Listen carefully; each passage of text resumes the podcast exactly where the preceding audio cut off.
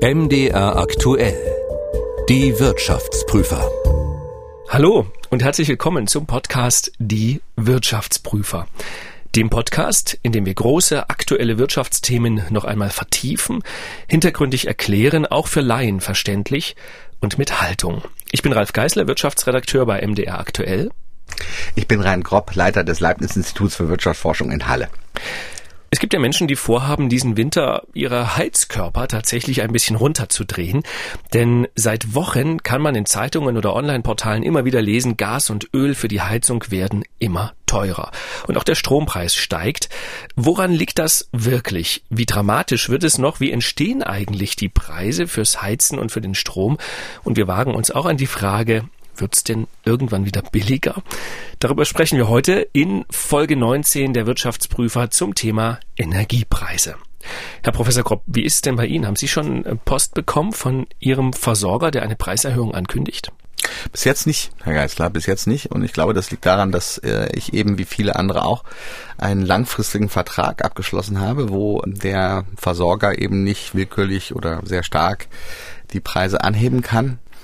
Deswegen gibt es ja auch den großen Unterschied zwischen den Preissteigerungen beim Endverbraucher, die so um die 20 Prozent sind statistisch, und die Steigerungen bei den Großhandelspreisen für Gas. Da will ich direkt drauf kommen. Tatsächlich die Großhandelspreise für Gas, die haben sich seit Jahresbeginn vervierfacht. Und da stellt sich ein bisschen die Frage, vervierfacht? Also wer verdient denn da gerade richtig Geld? Naja, die Produzenten des Gas, Russland. Andere Gas Produzenten verdienen richtig Geld, weil die Kosten, das Gas zu fördern, die haben sich nicht verändert. Es hat sich einfach nur die Nachfrage erhöht. Und deswegen sind die Preise gestiegen und deswegen verdient sich also unter anderem Russland, also gerade in Deutschland ist es sehr stark Russland, weil wir relativ wenig Flüssiggas verwenden in Deutschland, sondern über Pipelines das Gas aus Russland bekommen. Stichwort Nord Stream. Gazprom verdient sich richtig eine goldene Nase im Moment. Ich könnte noch einen Fußballverein kaufen. Neben Schalke. Kann man denn sagen, warum die Preise steigen? Also wer dran verdient, okay, aber warum sind die Preise so hoch? Na gut, das Angebot hat sich nicht verändert. Da gibt's auch langfristige Lieferzusagen, die Russland zum Beispiel gemacht hat. Die werden auch mehr oder minder eingehalten. Das heißt, es ist die Nachfrage nach Gas. Und das hat ganz viele Gründe, so wie ich das verstehe. Einerseits hat es ein bisschen was mit Wetterbedingungen zu tun. Also Südeuropa war es besonders heiß, deswegen gab es besonders viel Klimaanlagen die eben mit Gas unter anderem, also mit Strom und damit Gaskraftwerken betrieben wurden. Dann gab es in China äh, letztes Jahr einen sehr harten Winter, was wiederum dazu geführt hat, dass China dieses Jahr sehr viel Vorräte angelegt hat an Gas und sehr viel Gas nachgefragt hat und insbesondere diese Flüssiggaslieferungen auch umgeleitet hat zum Teil, einfach mehr bezahlt hat um sie nach China umzuleiten. All diese Faktoren kommen da so ein bisschen zusammen. Ausstieg aus Corona, wo vielleicht viele zu knapp gewirtschaftet haben, also nicht damit gerechnet haben, dass da so, so viel Nachfrage entsteht.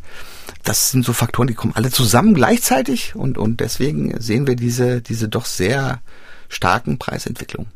Es gibt ja auch Leute, die sagen, es liegt an Wladimir Putin, weil er weniger liefert, als er könnte und er könnte da eigentlich mehr liefern, macht's aber nicht. Naja, es gibt da langfristige Verträge mit, mit Russland, mit Gazprom, wie viel sie liefern sollen. Und das tun sie auch. Jetzt ist es schon so, dass man sagen könnte, naja gut, Herr Putin könnte natürlich jetzt mehr liefern oder Gazprom könnte mehr liefern, als es eigentlich zugesagt hat. Und das haben sie nicht getan. Ganz richtig. Und ich denke mal, das hat eine ganze Menge zu tun mit Nord Stream, also mit dieser neuen Pipeline, weil sie also durchaus im russischen Interesse ist, dass die Gaspreise im Moment so dramatisch steigen, so dass man sehen kann, ah, wir brauchen noch diese andere Pipeline. Aber es ist nicht so, glaube ich, ich glaube, das steht fest, dass der Grund für den Anstieg eine geringere Lieferung aus Russland war, sondern es ist einfach eine konstante Lieferung. Die Nachfrage war einfach unerwartet viel höher. Jetzt haben Sie Gründe benannt, warum es teurer geworden ist. Jetzt gab es eine Zeit, da war das Gas recht billig. Das war in der Phase der Lockdowns, als Corona die Welt quasi stillgelegt hat. Und Deutschland hatte relativ viele Gasspeicher und ich habe mich gefragt, warum hat man denn damals nicht die Chance genutzt, diese Gasspeicher bis oben hin voll zu machen? Die alte Weisheit leitet doch, kaufe, wenn es billig ist. Aber das hat offenbar ja niemand getan. Herr Geisler, das ist eine sehr gute Frage, nur leider weiß ich die Antwort darauf nicht. Sie haben vollkommen recht.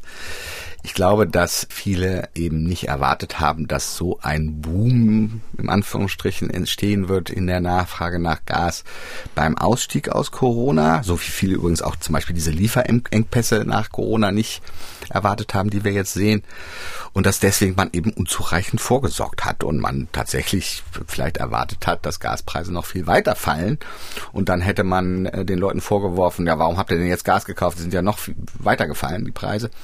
Solche Sachen sind immer unsicher. Aber ganz ehrlich, es ist schon so, dass Sie vollkommen recht haben, wenn Sie fragen, ja, warum haben wir denn da nicht vorgesorgt?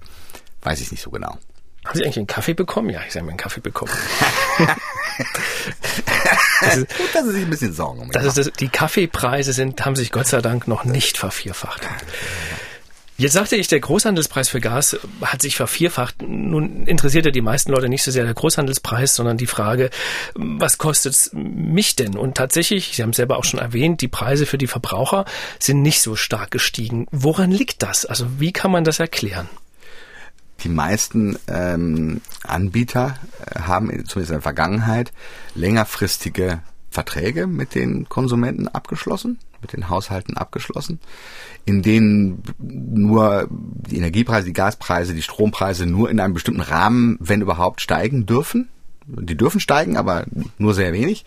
Das haben die Versorger natürlich jetzt auch ausgenutzt, um das ihre Gaspreise also oder Strompreise so stark steigen zu lassen, wie sie es eben dürfen. Aber sie dürfen eben nicht den gesamten, ähm, gesamten viel höheren Kosten, die sie haben beim Einkauf des Gases oder des Stromes, an den Konsumenten weitergeben das ist, hat auch durchaus Hand und Fuß, dass das so ist. Also dieses Risiko Manche versuchen es trotzdem, habe ich gelesen. Äh, manche versuchen es trotzdem oder andere, zum Beispiel von E.ON hat man ja gehört, dass sie jetzt gar keine Verträge mehr anbieten. Also sie, sie bieten keine Verträge mehr für Neukunden an, weil sich das eigentlich nicht lohnt. Insofern ist die Situation sicherlich durchaus problematisch. Im Übrigen muss man ja sagen, dass auch ein Anstieg von 20 Prozent, den wir anscheinend sehen, natürlich nicht ohne ist dass es trotzdem nicht mehr ist, hat ja auch ein bisschen was damit zu tun, wie Gas beschafft wird. Ne? Also die Versorger kaufen ja das Gas, was sie heute bei sich in der Heizung verbrauchen, nicht erst heute ein, sondern die haben ja in der Regel schon vor drei Jahren, vor zwei Jahren langfristige Lieferverträge geschlossen für dieses Jahr und die waren damals natürlich noch vergleichsweise günstig. Das heißt, nur das, was noch on top dazugekauft werden muss, weil ich vielleicht mehr heize, als die damals gedacht haben, das schlägt sich dann tatsächlich auch auf den Gesamtpreis nieder. Genau. Und der wird auch erst später weitergegeben. Das heißt also, wenn die Situation anhält, wie sie jetzt ist, dann werden die Preise mittelfristig noch deutlicher steigen. Auch für den Endverbraucher. Welche Rolle spielt bei dem Preisanstieg der CO2-Preis, den ja jeder bezahlen muss, der was Fossiles verbrennt? Der ist auch gestiegen. Allerdings ist das, wenn man das ausrechnet, was ist der Anteil des erhöhten CO2-Preises an dem Anstieg im Gas und im Strom, ist der nur sehr klein. Ist ein sehr kleiner Anteil. Ist ein bisschen Anteil, aber es ist ein sehr kleiner Anteil. Nun sollte man gleichzeitig vielleicht insofern aus der Sicht sozusagen nicht unglücklich sein über den höheren Gaspreis, weil er natürlich auch dazu führt, wie Sie eben schon gesagt haben, dass einige Leute darüber nachdenken, ihre Heizung etwas weniger weit aufzudrehen und damit weniger CO2 auszustoßen, zumindest indirekt.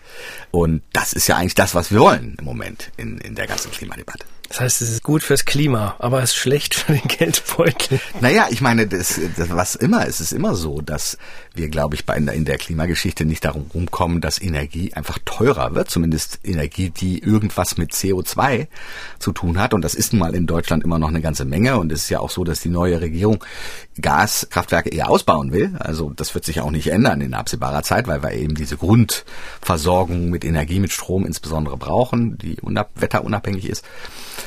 Und wenn das so ist, dann und der CO2-Preis steigt und wir wollen, dass die Leute weniger Energie verbrauchen, insbesondere diese Energie, die CO2 produziert, dann kommen wir nicht drum rum, die richtigen Anreize dafür zu schaffen, indem der CO2-Preis und damit der Gaspreis und der Strompreis deutlich steigen. Das heißt, Sie sind keiner von denen, es gibt ja immer wieder Forderungen, man solle sondern die nächste Erhöhung der CO2-Preise, die, äh, die solle man aussetzen oder man solle den deckeln oder was auch immer. Das finden Sie keine gute Idee. Naja, was wollen wir denn nun? Also wollen wir denn nun den CO2-Ausstoß reduzieren? Dann muss der CO2-Preis steigen. Ich glaube, da führt kein Weg dran vorbei. Möglichst europaweit steigen oder möglichst weltweit steigen. Äh, da nützt es nichts, in Deutschland irgendein Kraftwerk zu schließen, damit weniger CO2 auszustoßen. Dann sinkt der CO2-Preis, da wird andernorts mehr CO2 ausgestoßen. Das ist, was Ökonomen schon seit Jahren sagen. Und deswegen ist so diese, wir schließen jetzt Kraftwerke Politik so ein bisschen sinnlos, weil sie am Ende gar nicht das Ziel erreicht, nur Geld kostet. Es führt kein Weg daran vorbei, dass der CO2-Preis, damit der Strompreis, auch der Benzinpreis, alles was CO2 ausstößt, steigt, damit die Leute es weniger benutzen, damit die Unternehmen Ideen entwickeln, wie sie etwas eben CO2-freier produzieren können. Und gleichzeitig muss man eben dafür sorgen, dass die, die davon besonders betroffen sind, also auch Geringverdiener zum Beispiel, dann eben gezielt kompensiert werden, wenn man glaubt, dass die das nicht tragen können. Einen anderen Weg gibt es nicht. Es gibt keinen anderen Weg, um tatsächlich unsere Klimaziele zu erreichen. Es gibt ja, ich hatte ja Putin schon angesprochen, es gibt ja diese neue Erdgaspipeline Nord Stream 2 und sie ist tatsächlich immer noch nicht bewilligt, weil es immer noch politische Rangeleien gibt und die Überlegung, darf man das überhaupt oder darf man das nicht. Jetzt ist sie aber da. Wie ökonomisch verrückt fänden Sie es, wenn tatsächlich am Ende gesagt würde, nein, dafür wird keine Genehmigung erteilt? Das wäre ökonomisch sicherlich sehr verrückt. Das wäre ein sehr teurer Spaß, ähm, ohne ein äh tatsächlich irgendeinen Gewinn davon zu haben. Aber wir haben es ja nicht bezahlt. Im Moment, also. die Diskussion läuft ja sehr stark mit den Amerikanern. Äh, ne, also es geht ja dabei um die Tatsache, dass die Amerikaner nicht völlig zu Unrecht sagen, ihr macht euch völlig abhängig von Russland. Und das ist insofern noch umso seltsamer, weil ihr gleichzeitig Sanktionen gegen Russland verhängt wegen des Krim, der Krim-Besetzung.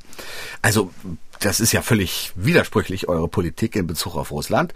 Und ähm, wir sind dafür, dass ihr Sanktionen gegen Russland verhängt wegen der Krim-Geschichte. Und deswegen sind wir dagegen, dass ihr euch noch viel abhängiger macht von Russland und im, im Moment gerade bei so einem hohen Gaspreis natürlich, also sozusagen Russland richtig reich macht, also Gazprom richtig reich macht. Da ist schon ein Riesenwiderspruch in dieser Politik, das muss man sagen. Die Alternative sind eben Flüssiggaslieferungen. Das ist auch alles nicht so einfach. Wir haben zwar solche Terminals inzwischen in Deutschland, aber die Kapazitäten sind natürlich begrenzter und das ist, kann nur sehr langfristig könnte das diese Pipelines ersetzen. Und wie gesagt, Sie haben ja recht. Wenn man dieses Ding erstmal gebaut hat, dann sollte vielleicht auch Gas durchfließen, weil sonst war es eben keine gute Investition. Könnte es am Ende tatsächlich helfen, dass der Gaspreis wieder sinkt? Weil, ich meine, mehr Angebot bedeutet ja niedrigere Preise. Korrekt also Nord Stream könnte dazu führen, dass die Gaspreise sinken, wobei es hängt eben auch sehr stark. Gas ist eben, die Russen können, glaube ich, sehr viel Gas sehr kurzfristig produzieren, wenn sie wollen. Das heißt, es ist ein bisschen so wie ein Monopolist. Aber ähm, wir, wenn sie nicht wollen. Und äh, sie können halt am Ende die Preise so ein bisschen setzen. Also klar, wir können Flüssiggas importieren und damit gibt es einen gewissen Wettbewerb. Aber äh, Deutschland zumindest, und das ist in anderen europäischen Ländern anders, Westeuropa, Frankreich, äh, Spanien und so weiter sind überhaupt nicht abhängig von Russland, sondern haben hauptsächlich Flüssiggasimporte. Das heißt, besonders Deutschland ist betroffen von dieser Abhängigkeit, äh, was auch historische Gründe hat, denke ich mal. Das ist schon eine schwierige Situation. Ja, sie könnten sinken, wenn mehr Angebot da ist. Aber ich denke mal, ehrlich gesagt, dass der Gaspreis sehr stark abhängig sein wird von der Nachfrage und nicht so sehr vom Angebot. Knapp die Hälfte kommt momentan aus Russland von dem Gas, was wir brauchen. Ein großer Teil kommt auch aus Norwegen ein Teil auch noch aus Holland und ich weiß gar nicht, ob Deutschland selber noch so wahnsinnig viel produziert. Ich glaube, die deutschen Gasfelder so sind weitgehend äh, ja. bedeutungslos äh, oder erschöpft. Also ja. Selbstversorgung schaffen wir wahrscheinlich nicht mehr. Wir wollen gleich noch reden über die, die Strompreise, auch über die Frage, was die hohen Energiekosten für die Wirtschaft bedeuten. Vorher möchte ich aber noch einen kleinen Hinweis geben. Wir hatten ja den Klimaschutz schon ein bisschen angesprochen und wir machen bei MDR aktuell viele spannende Podcasts. Neu am Start ist Kempferts Klimapodcast. Darin sprechen wir mit der Energieökonomin Claudia Kempfert über neue Studien zum Klimawandel und ganz aktuell auch über die Ergebnisse und Folgen des Klimagipfels in Glasgow. Lässt sich die Erderwärmung noch aufhalten? Wie schnell kann Deutschland aus der Kohle aussteigen? Wir beantworten im Podcast auch Fragen von Hörerinnen und Hörern. Kempferts Klimapodcast. Hören Sie gerne mal rein. Überall da, wo es Podcasts gibt. Und wenn wir die Energiewende einmal anreißen, kommen wir gleich zum Strom. Da sind wir ja sozusagen mit der Wende am weitesten. Der kommt ja mittlerweile zur Hälfte aus erneuerbaren Quellen, also aus Windanlagen, aus Solaranlagen, die dann dafür eine fest vereinbarte Vergütung bekommen. Das heißt, die Betreiber dieser Anlagen, da steht fest, welchen Preis die kriegen. 20 Jahre lang. Und trotzdem steigen auch die Strompreise an der Strombörse seit Wochen an. Warum? Na gut, die andere Hälfte ist, ist Gas, nicht wahr? Also und äh, Kohle und immer noch ein bisschen Kohle. Das heißt, der Kostenfaktor ist in diesem Fall tatsächlich die die alten Technologien wie Gaskraftwerke, wie Kohlekraftwerke, die ja noch am Netz sind und äh, deswegen steigt eben auch der Strompreis. Ich habe sogar mal gesehen, dass der Anteil der Erneuerbaren im Strommix dieses Jahr wieder gesunken ist im Vergleich zum Vorjahr, was wohl daran lag, dass nicht so wahnsinnig viel Wind geweht hat. Ich meine, das ist ja eben so ein bisschen das Problem an den Erneuerbaren, also jedenfalls an, an Sonne und, und Wind, dass, dass sie eben abhängig sind vom Wetter. Und die Leute wollen aber trotzdem, äh, dass die Lampe leuchtet abends und deswegen brauchen wir eben diese anderen Kraftwerke, da sind wir eben auf dem Weg, ein bisschen Wechsel von Kohle in Richtung Gas zu machen, was tatsächlich auch CO2 reduziert. Und äh, weil wir ja nun irgendwann beschlossen haben, dass wir keine Atomenergie wollen, im Gegensatz zu anderen europäischen Ländern, viel mehr Möglichkeiten gibt's ja auch nicht. Also wir brauchen halt irgendeine Energieart, die die Grundlast trägt und die es eben immer gibt, ganz egal, ob der Wind weht oder die Sonne scheint. Sind denn die Gründe für den Kostenanstieg beim Strom die gleichen wie beim Gas? Also ist da auch einfach deutlich mehr Nachfrage da? Also woran liegt es? Also ich glaube, die Strompreise sind weniger stark gestiegen als die Gaspreise. Ich bin jetzt nicht ganz sicher. Ich habe eine Zahl. Ja, haben Sie eine Zahl? Was ja, ist die Zahl? Also im Oktober kostete die Megawattstunde an der Strombörse fast 140 Euro und das ist tatsächlich auch mehr als das Vierfache im Vergleich zu Oktober 2020. Also dann ist es schon äh, wahrscheinlich die gleichen Gründe. Ne? Also es ist einfach Nachfrage. Ich glaube jetzt nicht, dass das Angebot durch die Windgeschichte äh, insgesamt so viel schlechter war. Das heißt, es ist Nachfrage und es sind eben die Kostentreiber der äh, Gaspreise. Wir kaufen einfach zu viele Elektroautos. Das treibt die Naja gut, ich meine, die Nachfrage nach Strom steigt ja nun tendenziell sehr stark, ganz klar, weil Generell. wir sehr viel auf Strom umstellen wollen, äh, weil es energiefreundlicher ist, als einen Verbrennungsmotor in jedem Auto zu haben. Haben wir lieber einen ganz großen Verbrenn Verbrennungsmotor in einem Gaskraftwerk oder noch besser in einer Windmühle. das ist der Plan. Das spart CO2-Ausstoß, stimmt auch. Und äh, deswegen wird die Nachfrage nach Strom natürlich dramatisch steigen. Ja. Also nicht nur bei den Autos, ne? Also heizen. Viele neu gedämmte Gebäude bekommen eine Wärmepumpe, die heizen mit Strom. Die ganze Industrie, chemische Prozesse, die bisher, glaube ich, ablaufen, auch mit Gas und so weiter, will man elektrisch umstellen. Und das kostet natürlich, also das treibt wahrscheinlich am Ende auf lange Sicht die Strompreise auch nach oben. Stellt natürlich die Frage, hilft da noch mehr Erneuerbare ausbauen? Ich, ich glaube nicht, dass wir die Energiewende machen können, ohne dass Energie mehr kostet. Das, das, das ist etwas, was Politiker gerne sagen. Die sagen gerne, das kostet alles nichts und, und das ist auch eine Chance. Das stimmt auch, ist auch irgendwo eine Chance.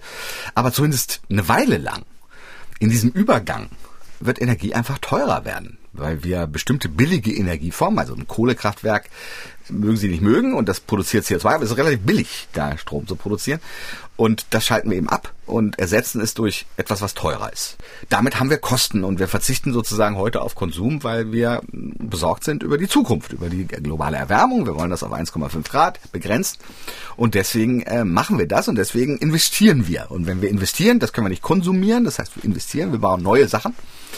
Deswegen wird Strom und Energie allgemein teurer werden, zumindest kurzfristig. Das ist aber auch gut so, weil wenn es teurer wird, dann bemühen sich die Leute darum, es weniger zu verbrauchen. Und wenn sie es weniger verbrauchen, dann haben wir weniger CO2-Ausstoß und das ist ja auch eigentlich, was wir wollen. Also es ist schon ein bisschen ein unglaublicher Widerspruch zwischen so dieser Idee, wir wollen weniger CO2 ausstoßen, aber CO2 muss billiger werden. Als Ökonom sehe ich da einfach einen fürchterlichen Widerspruch, weil Leute benutzen etwas, was billiger wird, mehr tun sie. Ist wirklich so. Herr Geisler, wenn wir, wir Ökonomen wissen ja nicht so viel, aber das wissen wir. Das ist Wenn so. der Kaffee nicht wenig kostet, wird mehr man mehr getrunken. Kaffee. Es ist eben einfach so. Und wenn der Strom wenig kostet, verbraucht man mehr Strom. Und wenn es Benzin weniger kostet, fährt man auch mehr. Das ist so, tendenziell. Das heißt, dieser Zusammenhang, den können wir nicht irgendwie ignorieren, sondern das heißt eben auch am Ende das Strom und, und alles, was CO2 ausstößt, muss eben teurer werden. Wobei sich ja die Firmen, die erneuerbare Energieanlagen bauen, immer ein bisschen dagegen wehren, dass sie so fürchterlich teuer seien. Ich habe auch nochmal nachgeguckt. Also wenn man heute sich zum Beispiel eine Solaranlage irgendwo hinstellt, bekommt man vom Staat garantiert etwa 8 Cent pro Kilowattstunde Strom, die man erzeugt. Das ist ja eigentlich gar nicht so viel, wenn man bedenkt, dass man als Verbraucher, wenn man es jetzt beim Versorger einkauft, 30 Cent bezahlt. Da ist natürlich noch ganz viel Umlage und Steuer und Pipapo obendrauf. Aber 8 Cent klingen jetzt nicht so dramatisch viel, ehrlich gesagt. Also 8 Cent, das ist schon eine ganze Menge, würde ich sagen. Ne? Also ich, ich bin da nicht so sicher, dass das nicht viel ist. Aber ich, ich glaube schon, dass es so ist, und, und um jetzt mal die Frage ein bisschen breiter zu beantworten, dass tendenziell die Technologie, was erneuerbare Energien angeht, ob das jetzt Solarzellen sind oder Windmühlen, dass die einfach viel besser geworden ist. Das ist so. Und das hat auch was zu tun mit, mit dem Staat, der gesagt hat, wir wollen das. Und das, dann haben eben Unternehmen gesehen, wir investieren jetzt in unsere Forschung und wir machen bessere, größere. Ich meine, die neuen Windmühlen sind ja auch viel größer, ne? Also, oder kommt mir das nur so vor? Nein, die sind viel größer. Die sind oder? größer und die Rotorblätter sind inzwischen, glaube ich, über 100 Meter zum Teil. Genau. Und, und damit kann ich natürlich effizienter Windenergie produzieren und, und die Solarpaneele sind auch effizienter, besser geworden. Und das hilft natürlich. Und das ist ja auch der Sinn der ganzen Geschichte, dass man das also irgendwie ermutigt und diese, diese Innovation ermutigt. Und deswegen wird dieser Unterschied zwischen dem Preis eines Kohlekraftwerkes oder, und, und dem Preis einer erneuerbaren Energiequelle immer weiter schrumpfen. Insbesondere eben dann, ich sage es jetzt nochmal, wenn wir den CO2-Preis ordentlich steigen lassen, weil dann wird Kohlekraftwerke sind völlig unrentabel dann ist der Preis des Stromes aus Kohle viel zu teuer und dann werden diese von alleine geschlossen. Da müssen wir gar nichts verbieten. Aber trotzdem noch die Nachfrage, wie kriegt man den Strom, er muss ja nicht spottbillig sein, aber wie kriegt man es hin, dass er sozusagen in ausreichender Menge dauerhaft zur Verfügung steht und zumindest noch so viel kostet, dass jeder sagt, das ist okay? Naja, ich meine, die, die beste Energiequelle im Moment, die keine CO2 ausstößt und die Grundlast tragen kann, ist eine, die wir fundamental ausgeschlossen haben. Und das ist die Atomkraft, Herr Geister. Wenn wir also wieder diese Atomkraftdebatte aufmachen würden, dann könnten wir aber tatsächlich wirklich also einiges dazu beitragen. Aber also in Frankreich ist klug? der Strompreis deutlich günstiger. Ich muss sagen, ich fand das schon den größten Fehler, den die Regierung Merkel in 16 Jahren gemacht hat, ja. Also äh, bloß weil irgendwo in Japan ein Erdbeben ist, machen, schließen wir jetzt unsere Atomkraftwerke, also den Zusammenhang ist einfach unklar. Klar, das ist ein Risiko, also aber der Klimawandel ist eben auch ein Risiko und jetzt muss man Risiken, das ist nun mal die Kunst der Politik oder die Kunst überhaupt äh, des Wirtschaftens gegeneinander abwägen, welches ist jetzt das schlimmere Risiko? Und, und ich glaube, dass wir inzwischen, das war vielleicht, als wir das gemacht haben, noch nicht so, aber inzwischen würden wir wahrscheinlich sagen, das Risiko, dass wir diese CO2-Ziele nicht erreichen, ist viel größer. Und die Kosten, die damit verbunden sind, viel, viel größer als diese doch relativ geringe Wahrscheinlichkeit, dass irgendwas schief geht mit einem Atomkraftwerk, gerade wo wir jetzt nun nicht so von den Erdbeben und den Tsunamis, die gibt's eben in Deutschland nicht so viel. Insofern wäre gerade in Deutschland vielleicht tatsächlich Atomkraft relativ sicher. Außerdem haben wir, waren wir zumindest eine Weile lang sehr führend in der Technologie. Und sind es, glaube ich, immer noch, wir exportieren es nur äh, inzwischen. Aber Sie und insofern glaube ich schon, dass das wahrscheinlich, also wir können nicht alles verbieten, muss man so ausdrücken. Ne? Also wenn wir die gesamten, wenn wir jetzt auch noch Gaskraftwerke verböten, die produzieren auch CO2, dann haben wir ein echtes Problem. Aber bei der Atomkraft haben Sie ja diesen Müll und den haben Sie ja in 5000 Jahren immer noch. Und das ist ja das Kernproblem an der Geschichte. Also so wie ich das verstanden habe, gibt es schon eine Lösung für dieses Problem. Es ist nur so, dass eben niemand das Ding haben will. Also es ist aber so ein bisschen wie mit der Windmühle. Also die Windmühle will auch keiner vor der Haustür haben. Wir sind alle für Windenergie, aber vor wenn, der Haustür nicht. Wenn ich es mir aussuchen kann, ich würde lieber die Windmühle als das Atomkraftwerk vor der Hausmühle haben, vor, vor, vor der Haustür haben. Ich denke mal schon, dass das Problem lösbar ist. Ich bin jetzt da kein technischer Experte, inwieweit diese Salzstöcke und so weiter da richtig sind. Es wird ja auch immer noch nach so einem Endlager gesucht. Soweit ich weiß, wir haben ja schon Atommüll und, und äh, mhm. weiß ich, dass in Gorleben es nicht sein wird. Das ist aber das Einzige, was ich weiß. Und das wird jetzt ergebnisoffen nochmal wieder gesucht. Ich glaube, da gibt es eine Lösung dafür.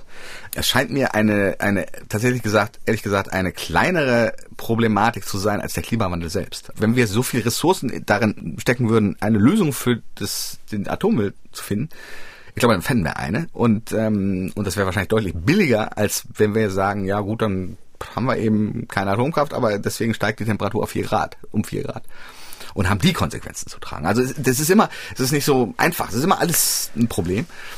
Und ich glaube, dass die Debatte im Moment ein bisschen in die Richtung geht, die ich jetzt gerade sage. Also ne, ich bin da nicht der Einzige. Das ist so ein bisschen, also ich würde sagen, vor fünf Jahren hätten wir über Atomkraft überhaupt nicht geredet. Und jetzt tun wir es eben doch wieder. Und das zeigt vielleicht aber auch ein bisschen, dass die Entscheidung da so ein bisschen übereilt war, die da die Merkel-Regierung getroffen hat. Ich habe Zweifel. Ich glaube auch ehrlich gesagt nicht, dass es wieder kommt. Also weil auch die großen Energiekonzerne, die das in Deutschland ja gemacht haben, die vier großen, die haben sich im Grunde davon verabschiedet und die werden glaube ich, also, auch nicht. Ich weiß, baut Siemens immer noch Atomkraftwerke, bloß nicht in Deutschland, eben in ja, China und, und, und, und im europäischen Ausland. Und ich meine, es ist schon so ein bisschen so, dass wir, glaube ich, da den Kopf in den Sand stecken und den Atomstrom dann eben importieren. Ne? Also wir, wir importieren dann den Strom aus Frankreich äh, in dem europäischen Netz oder aus Tschechien. Das kann passieren. Und ob diese Atomkraftwerke jetzt so sicher, sicherer sind, als wenn wir sie in Deutschland hätten, stehen auch oft, übrigens oft an der Grenze äh, des Landes, wie Sie vielleicht wissen, Herr Geisler. Bei einem Unfall wären wir genauso dran, wie wenn das Kraftwerk bei uns uns wäre. Wir hatten nur nicht die Kontrolle über das Kraftwerk, wir haben es nicht beaufsichtigt, wir haben nicht die Sicherheitsvorschriften durchgesetzt. Und ich bin nicht so sicher, ob das wirklich jetzt besser ist. Atommüllendlager oder Zwischenlager sind übrigens auch meistens an der Grenze. Nicht umsonst war das äh, Bundesdeutsche an der, ähm, an der innerdeutschen, an der innerdeutschen Grenze. Also genau. mit, mit, jetzt liegt es mitten in Deutschland, aber es war ursprünglich mal an der innerdeutschen Deswegen wird wahrscheinlich Grenze. da jetzt auch nicht mehr gemacht. Das ist ja gar nicht mehr an der Grenze. Wir hatten ja viel über die, die Strompreise und die Gaspreise schon gesprochen und ich habe eingangs auch gesagt, es gibt einige Leute, die die Heizung runterdrehen, die vielleicht auch das Licht häufiger nicht so hell machen. Aus Ihrer Sicht, wie kann man Menschen helfen, denen es tatsächlich schwerfällt, diese Kosten jetzt zu schultern? Was sollte der Staat tun? Sollte er etwas tun? Na gut, ich, ich meine, es gibt ja da verschiedene Modelle. Also gibt Steuererleichterungen zum Beispiel, haben einige ins Spiel gebracht. Es gibt Hartz IV zu erhöhen zum Beispiel, weil es eben nur die, die Ärmsten dann tatsächlich davon profitieren würde. Und es gibt eben die Idee, da gezielte Subventionen zu zahlen. Und ich glaube, dass wichtig ist an der Sache, dass es eben wirklich gezielt ist. Also wir wollen nicht wie bei der Elektromobilität, wo wir sehr, sehr wohlhabende Leute subventionieren. Das gleiche wollen wir jetzt, glaube ich, nicht machen. Also wir wollen schon, dass Leute, die sich leisten können, eben auch die höheren Energiepreise tragen. Das sollen sie auch tun. Aber wir wollen eben Leuten mit geringerem Einkommen helfen. Das sollten wir durch gezielte Subventionen tun. Das hat auch nichts zu tun mit Hartz IV, sondern wir sollten eben sehen, wo ist die, wo ist der Bedarf und dann entsprechende Subventionen zahlen, die das zumindest zum Teil ausgleichen. Ich würde nicht sagen, dass sie es völlig ausgleichen sollten, weil ich gerne weiterhin diese Anreize sehe, dass die Leute tatsächlich sagen, okay, heute kann ich meine Heizung mal ein bisschen weniger aufdrehen, weil es eben die CO2-Ausstoß reduziert. Das wollen wir ja nun auch. Jetzt ähm, müssen die Energiekosten ja nicht nur die Verbraucher bezahlen, sondern auch die Unternehmen, Stromleitungen, Gasleitungen. Das ist ja fast sowas wie die Blut- und Nervenbahn der Wirtschaft. Was heißt das für die Firmen? Also wie sehr schwächt der derzeitige hohe Energiepreis die deutsche Wirtschaft? Ich glaube schon ganz deutlich. Ne? Also das ist, das ist sicherlich wichtig, aber es führt eben auch zu den richtigen Anreizen. Also ich, ich bin weiterhin der Meinung, dass Klimawandelpolitik sozusagen nicht umsonst zu haben ist und die Unternehmen sollten diese Kosten tragen. Sie sollten versuchen, auf Energie weniger intensive Dinge umzustellen, effizienter zu werden, was den Energieverbrauch angeht. Und sie haben jetzt einen ganz starken Anreiz, das zu tun, da zu investieren ich hoffe, sie tun es auch. Und man sollte aber auch diesen Anreiz nicht jetzt wieder wegnehmen, indem man den Unternehmen nur wieder Subventionen zahlt, damit sie gar kein Problem haben mit dem höheren Energiepreis. Der Energiepreis ist gut, dass er steigt, jedenfalls aus Klimasicht. Und deswegen sollte das nicht wirklich alles wegsubventionieren. Es ist ja auch die Frage, ob es tatsächlich so wettbewerbsverzerrend oder so ein großer Wettbewerbsnachteil ist. Die Energiepreis genau. ist, ist, egal. Weil die Energie in anderen genau. Ländern natürlich auch teurer genau. geworden ist. Dann ist eben doch wieder der Konsumer, der, der Konsument, der es tragen muss. Der es am Ende am bezahlt. Ende, der es am Ende bezahlt. Wie groß ist der Anteil der Energie momentan an der doch recht hohen Inflationsrate? Sehr hoch. Wir sehen ja jetzt Inflationsraten zwischen 4 und 5 Prozent in Europa und in Deutschland. In Deutschland sogar ein bisschen höher als in Europa, was es lange nicht gegeben hat. Da sind Energiepreise nicht der einzige Faktor, aber es ist ein wichtiger Faktor, es ist ein großer Faktor, einfach weil Energie so ein wichtiger Teil des Korbes ist, wie Inflation gemessen wird. Wenn man Energie rausrechnet, dann sind die Inflationsraten auch deutlich niedriger, also sind sie fast noch so an den zwei Prozent, die die EZB sehen will. Das heißt, die Energiepreise haben da viel damit zu tun. Aber es kommen eben auch noch diese Lieferengpässe, die wir sehen in verschiedenen Sektoren, diese Chip-Geschichte, Brände in, in Japan, der Chipfabrik und all diese Dinge, die alle so ein bisschen unglücklich zusammenkommen, gerade wo wir aus der Corona-Geschichte rauskommen wollen. Und die Kombination von Faktoren führt eben zu diesen hohen Inflationsraten. Aber Energie ist ein großer Teil davon. Letzte Frage. Glauben Sie, es wird auf absehbare Zeit wieder günstiger? Also ich denke, dass jetzt im Moment die Preise wirklich sehr, sehr stark gestiegen sind. Nun muss man sagen, sie sind auch sehr stark gestiegen, ausgehend von einem sehr niedrigen Niveau. Sie waren auch sehr niedrig während Corona. Insofern ist das alles noch ein bisschen, hört sich erst noch ein bisschen schlimmer an, als es wirklich ist. Ich meine, ich persönlich muss sagen, dass ich aus Klimasicht der Meinung bin, dass es gut wäre, wenn Energiepreise hoch blieben. Also gerade jedenfalls, wenn sie aus, aus nicht erneuerbaren Energienquellen kommen. Und sie sollten gar nicht so stark fallen. Also es ist wäre mir wichtiger zu sagen, wir wollen die Ärmsten oder die, die es sich nicht leisten können, dafür kompensieren, sodass die Wohnung warm bleibt und sie ihr Licht abends anmachen können. Das ist sehr wichtig. Aber alle anderen sollten tatsächlich versuchen, effizient mit diesen hohen Preisen umzugehen. Und das geht nur über Energieeinsparungen, geht einen effizienten Nutzen von Energie. Und da sind gerade die Unternehmen gefragt. Und ich glaube, dass da sehr viel Innovationspotenzial ist, dass die Unternehmen nur dann ausschöpfen werden, wenn die Preise eben so hoch bleiben. Herr Professor Kropp, vielen Dank. Ich bedanke mich. Vielen Dank Ihnen auch fürs Zuhören. Wenn Sie uns schreiben wollen, eine Anregung haben, ein Thema vorschlagen wollen, etwas nachfragen möchten, dann schreiben Sie uns gern an wirtschaftsprüfer.mdraktuell.de. Und ansonsten hören wir uns wieder hier in zwei Wochen und da sprechen wir über Subventionen. Danke fürs Zuhören. Tschüss.